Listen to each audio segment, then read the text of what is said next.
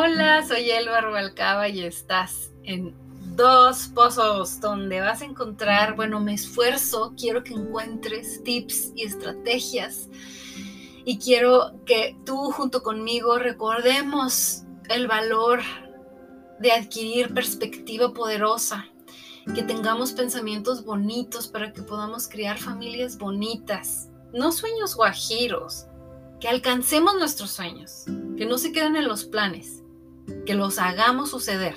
Nosotros somos los que hacemos sucederlos. ¿Cómo? Con la acción, llevándolos de los planes a la acción, siendo mapas mentales, todo de todo eso hablamos aquí y de muchas cosas más. Pero no solo creo que es posible, sino que lo estoy haciendo junto con ustedes ahorita mismo. Y eso no implica que descuidemos a nuestra familia. Todo lo contrario. Pero este es el episodio número 7 de esta serie, Como me veo en el espejo me reflejo.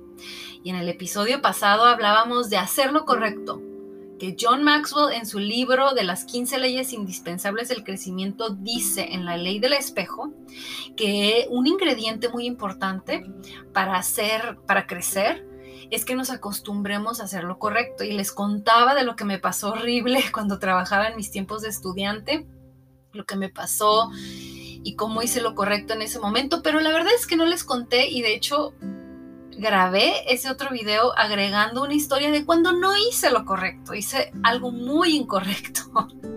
Pero ya después, por cuestión de tiempo, no fue ese el que publiqué. Pero en otro momento voy a contarles esa historia. Claro que también muchas veces no hago yo lo correcto. Pero bueno, hoy vamos a hablar de practicar una pequeña disciplina diariamente en un área específica de nuestra vida. Por ejemplo, en mi, en mi vida, em, creo que la disciplina de correr para mí me hace mucho bien. Más allá, bueno, la indispensable, la más importante, una que no se mueve y yo creo que a lo mejor hasta por eso ya ni la menciono porque se las he dicho tantas veces, que es ir a la presencia de Dios. No orar así como de dientes para afuera y entrar a la presencia de Dios, esperar hasta que Él llegue y sentir que llega. No nada más con mi mente, sentir el amor de estar ahí. Wow, es de las cosas más maravillosas que hay. Cuando llega ese momento, nada es más importante.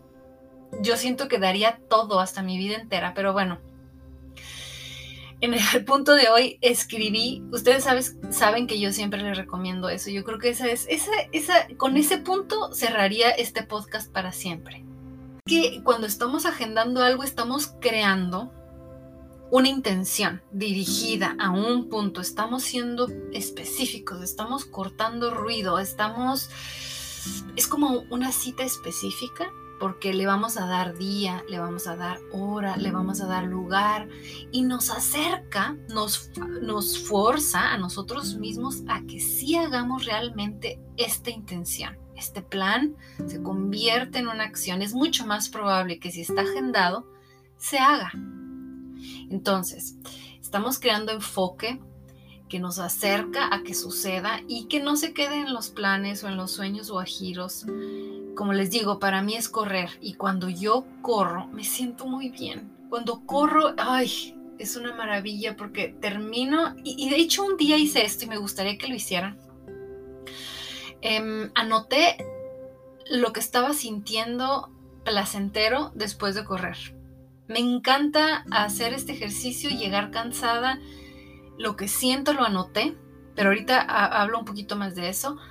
Pero esa sensación cuando ya hiciste, cumpliste con tu cuerpo y te bañas, yo siento como que me baño por fuera y por dentro. Cuando me meto a bañar después de hacer el ejercicio, siento como que me bañé de toda por dentro y por fuera, porque cuando sudas, yo creo que también por dentro hay como un, una limpieza que, que he pensado, que he sentido, que he reflexionado cuando corro cuando correr tiene muchísimos eh, em, beneficios, muchísimos. Podría hablar horas y horas de esto, pero me voy a enfocar en una cosa que no he escuchado en ningún lado, ningún artículo, ningún libro. Y he leído libros acerca de correr. Pero bueno, brillantina. ¿Qué les trae a su mente cuando escuchan la palabra brillantina?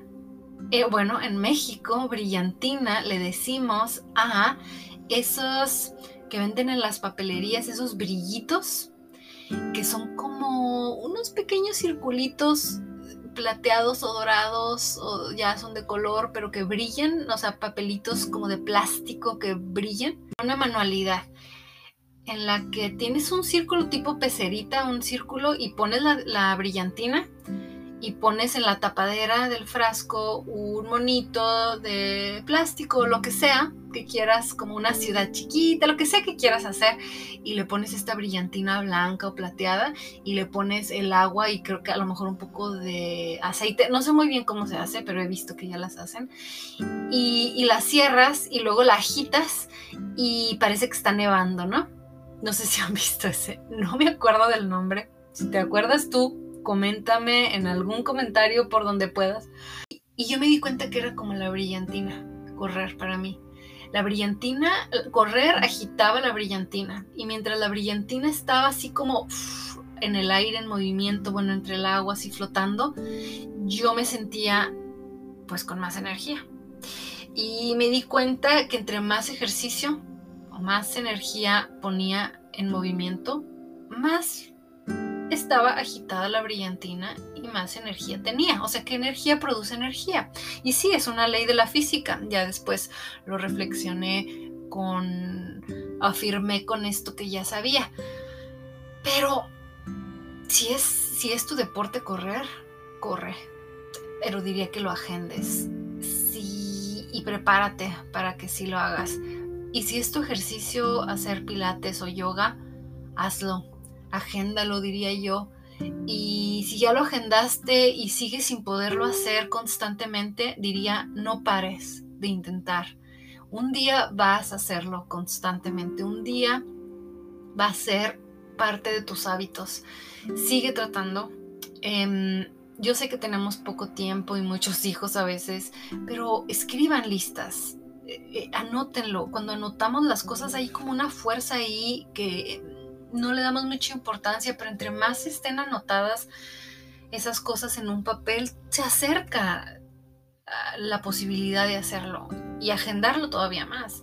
Yo recomendaría ahorita mismo también que pausáramos este episodio y tomaran una hoja y que escribieran una línea en medio de la hoja y en una columna escribieran lo que quieren lograr y en la columna contraria las excusas que a veces ponemos.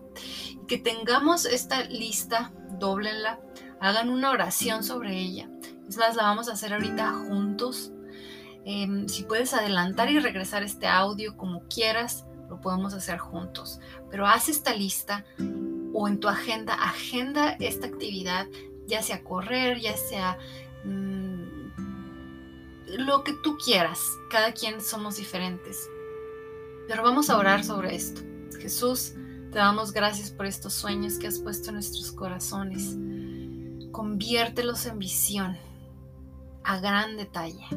Ponle colores y características tan claras para nosotros que con nuestros ojos cerrados, cuando los veamos en la vida real enfrente de nosotros suceder, sepamos muy bien reconocerlos que los veamos que suceden y que sepamos que fuiste tú quien pusiste nuestros corazones.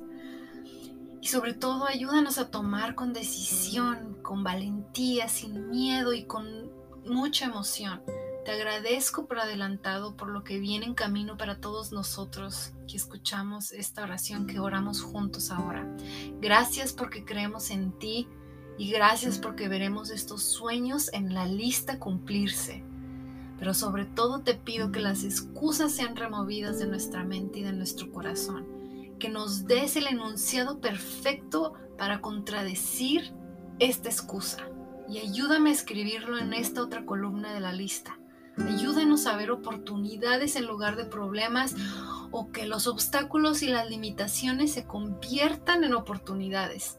Expande nuestra visión y pon fe en nuestro corazón en el nombre poderoso de Jesús. Amén. Amén.